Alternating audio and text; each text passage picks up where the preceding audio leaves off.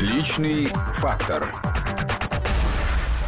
Приветствуем всех слушателей радиостанции Вести ФМ. Как обычно, эту программу ведут Анастасия Борисова и Руслан Быстров. И у нас сегодня в гостях депутат Госдумы, член Президиума Совета по культуре при президенте Елена Емпольская. Елена Александровна, здравствуйте. Здравствуйте. Человек, который неоднократно подчеркивал, что у него театральное образование, много высказывается по проблемам культуры и театра. Театроведческое. Да, театроведческое. Я сразу вам э, хочу задать вопрос. Вот вы э, увидели Госдуму глазами э, театрального деятеля, театроведа. Это похоже театрального критика. На, Похоже на, ли это на, на театр, театр? И какой там спектакль разыгрывается? Какой жанр хотя бы? Ну, мне кажется, что спектакля там стало меньше, во всяком случае, по сравнению с тем, что прежде я видела по телевизору, а я никогда, как вы понимаете, не была депутатом Государственной Думы до сих пор.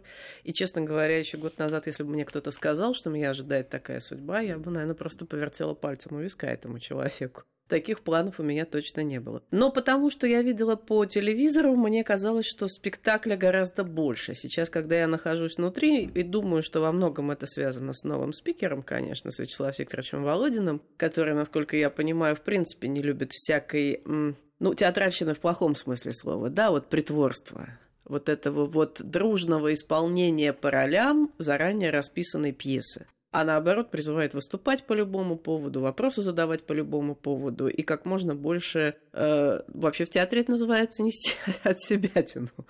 Но на самом деле для политиков такая от себя это экспромт, по большому счету, да, это очень важно. Потому что, ну, действительно, у тебя возникает вопрос, ты иногда стесняешься их задать, иногда тебе кажется, а вдруг это не в русле того, что, так сказать, вот фракция решила там, да, вот уже есть определенное решение, будем ли мы голосовать за, будем ли мы голосовать против.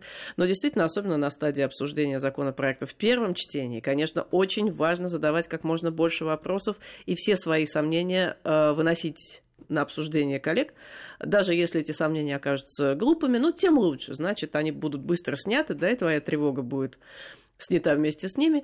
А, но а вдруг действительно есть какие-то засады, заусенцы, какие-то важные болевые точки, которые не заметил кто-то еще.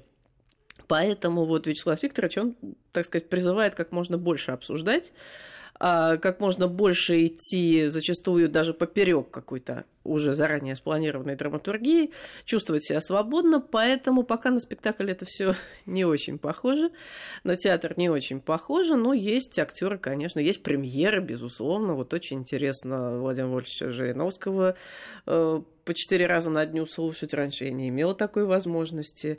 Но это премьер, конечно, да. Да, и он отрабатывает, безусловно, статус премьера. Да, надо сказать, меня поразило, э, как он работает плотно. Просто он не отходит от трибуны.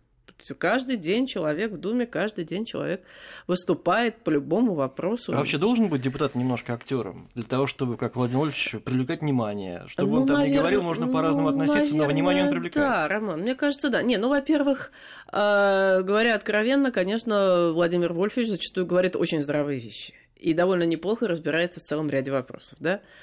А, да, собственно, честно говоря, это свойственно большинству депутатов, которые я на данный момент слышала с трибуны, во всяком случае. Я вижу, что уровень компетентности достаточно высок в Думе в среднем.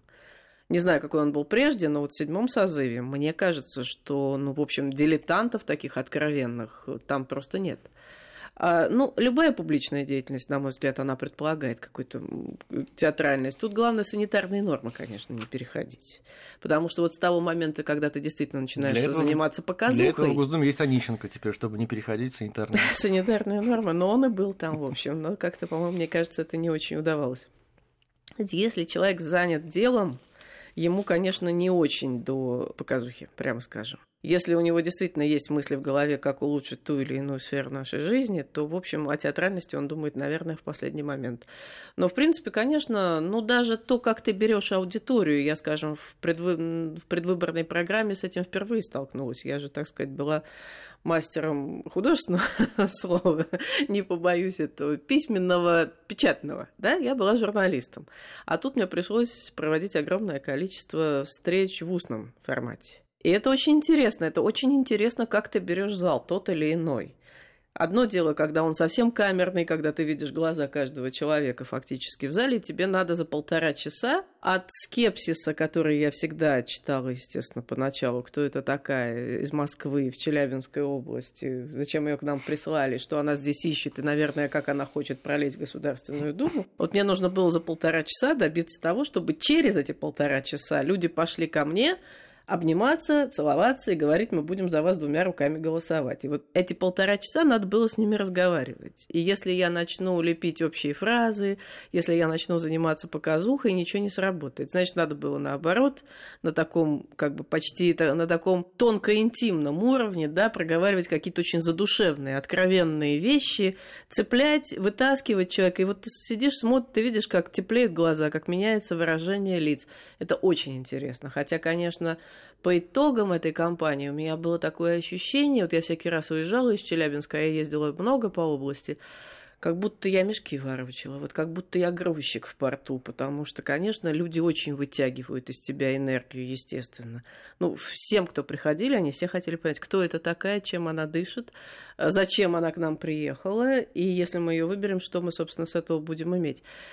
Это было очень интересно, это было очень тяжело, поэтому вот не, не знаю насчет театральности, да, я так долго на ваш вопрос отвечаю, но э, работать с различными аудиториями и варьировать подход к аудитории, конечно, безусловно, депутатская работа учит еще на стадии э, предвыборной кампании.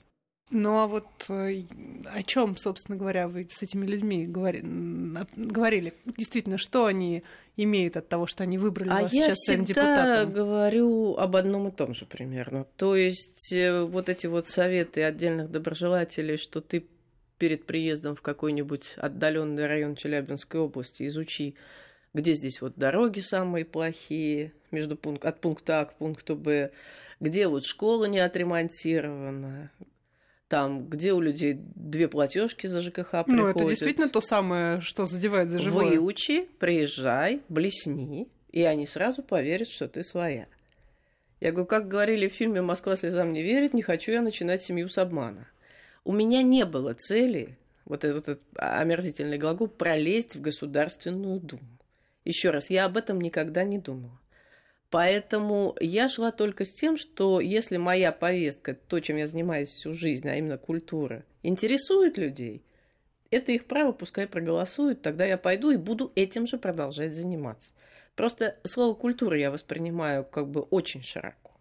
На мой взгляд, абсолютно все, с чем мы сталкиваемся в нашей жизни, оно может быть отнесено либо к культуре, либо к проблеме ее отсутствия. Ну, уже второго как-то даже становится немножко больше, чем первого. Поэтому я не разговаривала с людьми практически. Ни о ЖКХ, ни о дорогах, ни о пенсиях. А, и говорила им, что от вашего региона будет не один депутат в Государственной Думе. Кто бы там ни был по фамилиям, да, но это будет не один человек. И вы уже сейчас распределитесь, кому из возможных будущих депутатов, с какими своими вопросами с какой своей болью вы пойдете. Потому что я считаю, что всем должны заниматься профессионалы. И поэтому я шла на выборы с повесткой сугубо культурной. И я вам могу сказать, что я сначала была потрясена, а потом просто гордилась тем, насколько наш человек, живущий в регионе, да, в достаточно благополучном, все-таки промышленно очень развитом регионе, да, Южный Урал, прямо скажем, не из беднейших в нашей стране, но все равно люди, живущие достаточно трудно – в том числе и в бытовом отношении, если там в отдаленные какие-нибудь уголочки забираться. Насколько легко они просто прям вот беря вертикальный старт начинали говорить о духовности, о нравственности, о проблемах школьного образования, преподавания, предположим, литературы или истории, о том, что нам показывают по телевизору, о проблемах сидения молодежи в интернете и так далее, и так далее, и так далее. И все это они обсуждали с таким же живым интересом, с не меньшим, я думаю, чем они обсуждали с каким-то другим кандидатом в депутаты, дороги или ЖКХ. А ты скажи, что никогда не мечтали быть депутатом, не стремились туда пролезть. Нет. А кем мечтали быть в детстве? Да, собственно, я и мечтала. Я с детства очень любила театр. Актрисой никогда я не хотела быть, не актрисой. Ну, может Почему? быть, на... Вроде бы такая главная мечта любой девочки. Ну, я, наверное, была, во-первых, не любая девочка, я так думаю, а какая-то довольно специальная девочка. Нет, это мне, меня никогда не интересовало. Я все таки люблю сама решать, что я делаю. Да, актерство слишком зависимая в этом смысле профессия. Э, наверное, может быть бы, если бы мне хватило смелости, может быть бы режиссура, вот это, наверное, мое. Но, тем не менее, поскольку с детства я все время что-то писала, очень рано начала публиковаться, то есть совсем маленькая еще в «Пионерской правде», о существовании которой вы сейчас знаете только... Почему? Я выписывал Она в детстве. выходит. Значит, в совсем таком детском школьном возрасте публиковалась в «Пионерской правде» и так далее, и так далее. То есть ну, у меня была всегда тяга к слову, и вот эти две тяги к театру и к слову, они, собственно, и А совместились. кто в том- привил вам любовь к театру? и Никто слову? абсолютно. Это вот называется в семье не без урода. У меня хорошая семья э, крепкой технической интеллигенции. То есть, в общем, для Советского Союза это вполне простая была семья. Ну, все с высшим образованием, и дома была хорошая библиотека. Чтением увлекались все. Театром, честно вам скажу, никто. А вы помните свое первое знакомство с театром? Нет, не помню. Я детский театр как-то вот не любила. Вот, вот, вот детский театр нет. Вот как только чуть-чуть повзрослела и появились, появилась возможность так или иначе, теми или иными путями, нелегко же это было, да, э, попадать в хорошие театры, вот тут эта любовь, так сказать, вспыхнула уже окончательно. И я, в общем, не жалею, что не на журфак я пошла там или куда-то еще, а на театроведческий факультет ГИТИСа, потому что он дал еще и очень приличное гуманитарное образование. В отличие от журфака, который, это не секрет, в общем-то, с образованием есть некие проблемы. Ну, сейчас, в принципе, в общем-то, во многих вузах э, поступают жалобы о том, что есть э, проблемы с образованием. Ну, наверное, конечно. Я, например, уже став потом главным редактором, старалась на работу все таки принимать людей со специальным образованием. Ну, то есть всегда любое ветческое образование для меня всегда было приоритетнее, нежели диплом журфака. Ну, если вот к образованию, вы его в большей степени тоже включили вот в это понятие культура, да? А Ну, вот как, могли ну, бы куль- пояснить, что для вас культура? Что входит в это понятие? А, ну, собственно, Настя, абсолютно... э, это странно, конечно, когда человек говорит, ну, это абсолютно... Но это правда абсолютно все. Вот я сейчас неделю назад, э, ну да, вот совсем недавно, на днях, у нас была региональная неделя, так называемая, в Думе, э, и мы все разъехались по тем регионам, которые нас избрали. И я была в Челябинске, и в, и в том числе провела большую встречу с челябинской творческой интеллигенцией, потому что это те самые люди, которые действительно меня реально в процессе предвыборной кампании очень поддержали. До такой степени поддержали, что со многими из них мы просто стали друзьями. Это директора музеев, это руководители театров, это директора больших библиотек и небольших библиотек, и сельских музейчиков маленьких, там тоже там такое есть. Ну, в общем, это, э, это местное министерство культуры и так далее, и так далее. Вот э, я попросила их собраться с тем, чтобы поговорить о проблемах законотворчества в области культуры. Возникает вопрос. Человек, который в Думе занимает пост заместителя председателя комитета по делам национальностей, да, э, приезжает к своим избирателям разговаривать про законотворчество в области культуры. Почему? Я говорю, ну, очень простой. Во-первых, на протяжении последних нескольких лет я, как журналист, как главный редактор, как член Совета по культуре при президенте России, постоянно повторяла одно и то же, что, на мой взгляд, вот я глубоко убеждена, что в многонациональной и многоконфессиональной стране главным фактором объединения может быть только культура. Никакие иные ценности не являются для нас, так сказать, не могут быть общими. Это есть отдельные национальные ценности, это есть отдельные религиозные ценности, а мы еще 70 лет прожили при атеистической пропаганде, и никто не скажет, что она не оставила своих следов, она оставила очень мощные следы на самом деле, поэтому религия, эти вопросы, даже если мы были монотеистичной страной, все равно она эти вопросы у нас решить не может. У нас вопрос единения нации – это вопрос культуры. Поэтому я считаю, что в Комитете по делам национальности просто необходимо начинать работу в этом направлении. Ну, понятно, что они ее вели и до сих пор, но теперь она будет выделена как бы в отдельный блок. Вот я этим блоком буду заниматься. Скажи, что культура объединяющий фактор, это безусловно, но она часто является в последнее время и разъединяющим фактором.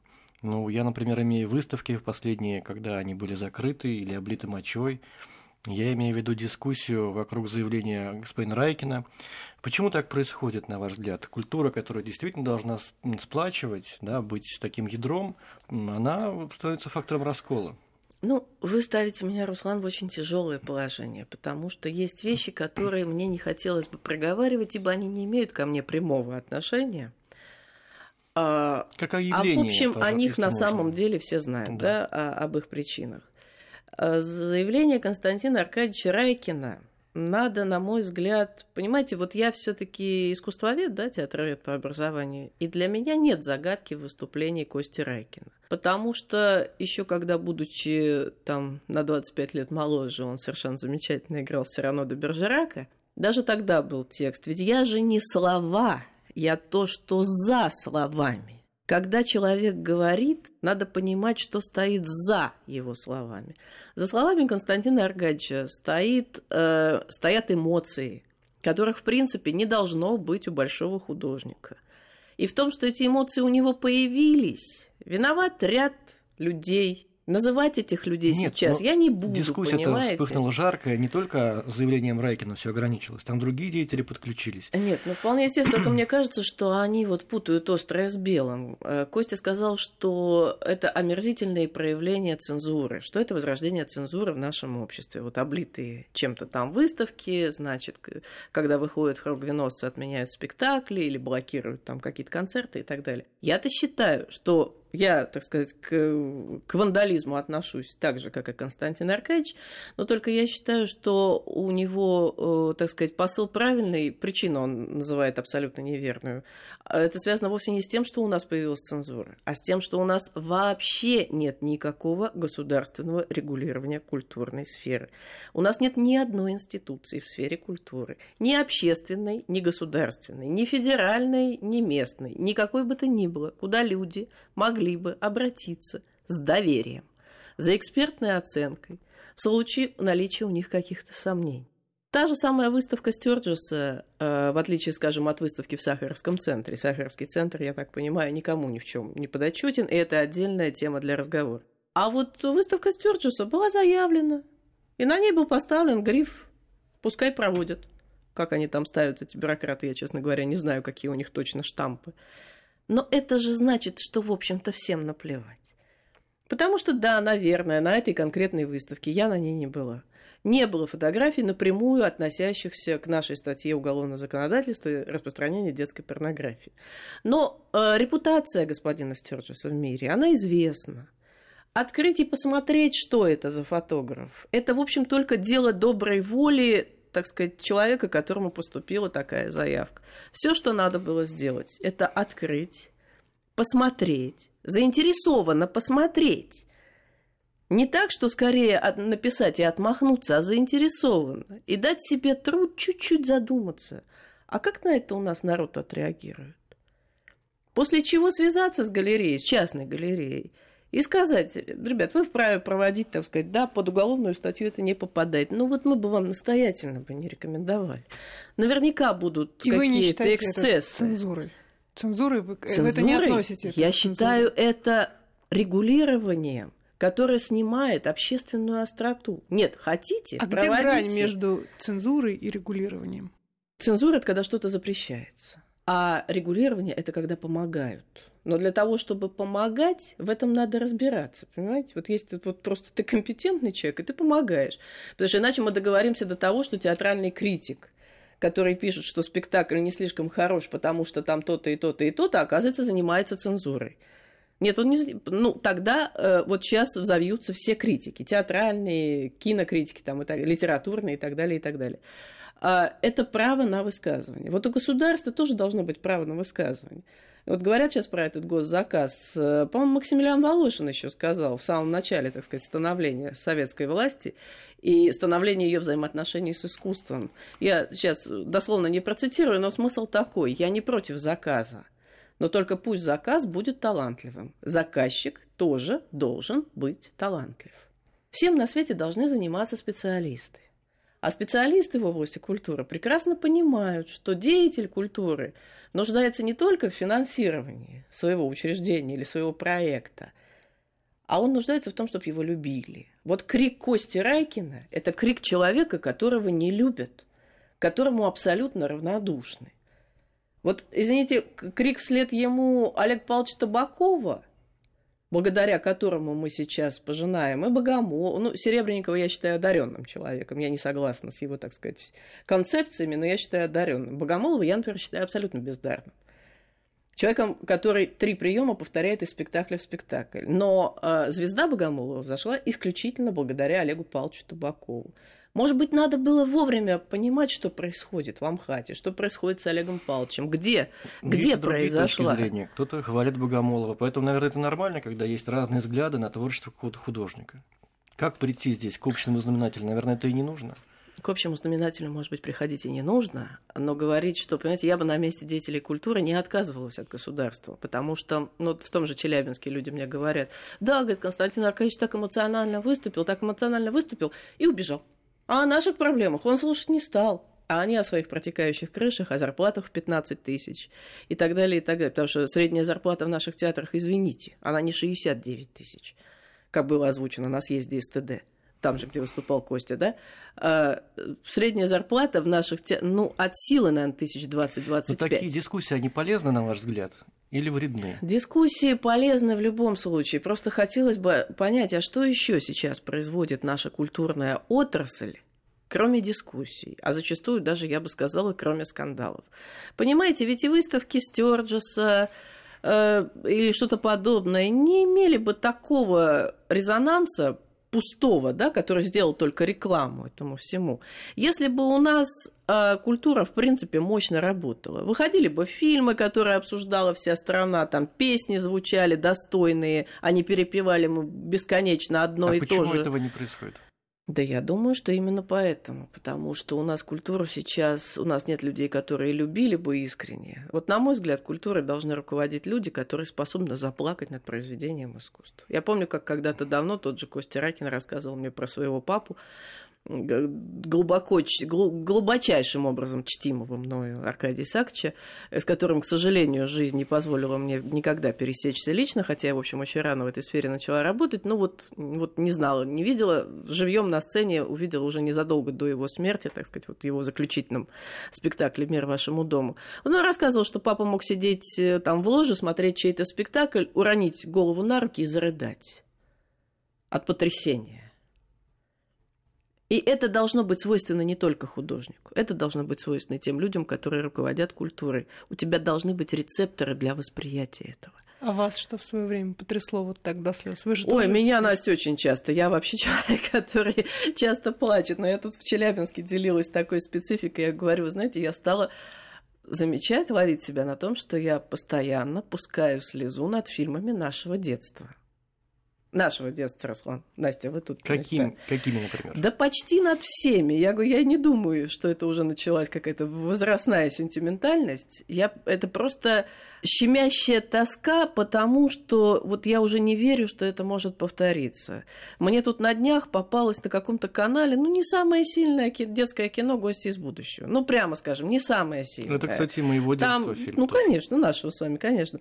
Там, конечно, музыка Крылатова, вне Да. всяких, да, есть очень приличные актерские работы, но в целом, на мой взгляд, это не такой шедевр, там, как, скажем, фи- Беларусь фильмовские, да, вот, и так далее, то, что тогда для нас снимали. Но когда... И мне попалась заключительная серия, и когда в конце Алиса Селезнева, прощаясь со Да. своими одноклассниками из 20 века, говорят, говорит, вот ты, мило, станешь там великим Мгм, врачом, изобретешь э, таблетки от старости, вот ты простым инженером, но изобретешь машину времени, ты будешь поэтом, а ты великим художником, и твои выставки будут проходить не только на Земле, но и на Марсе, и на Венере, я начала плакать. Просто вот прям перед экраном, прям вот, вот я даже сейчас говорю, у меня глаза влажнеют, потому что перед нами ставились вот так ненавязчиво, не лозунгами, не пафосом, не, не с трибуны, патриотическое воспитание. Вот оно просто, просто в фильме перед ребенком ставились цели. Ему просто показывался масштаб.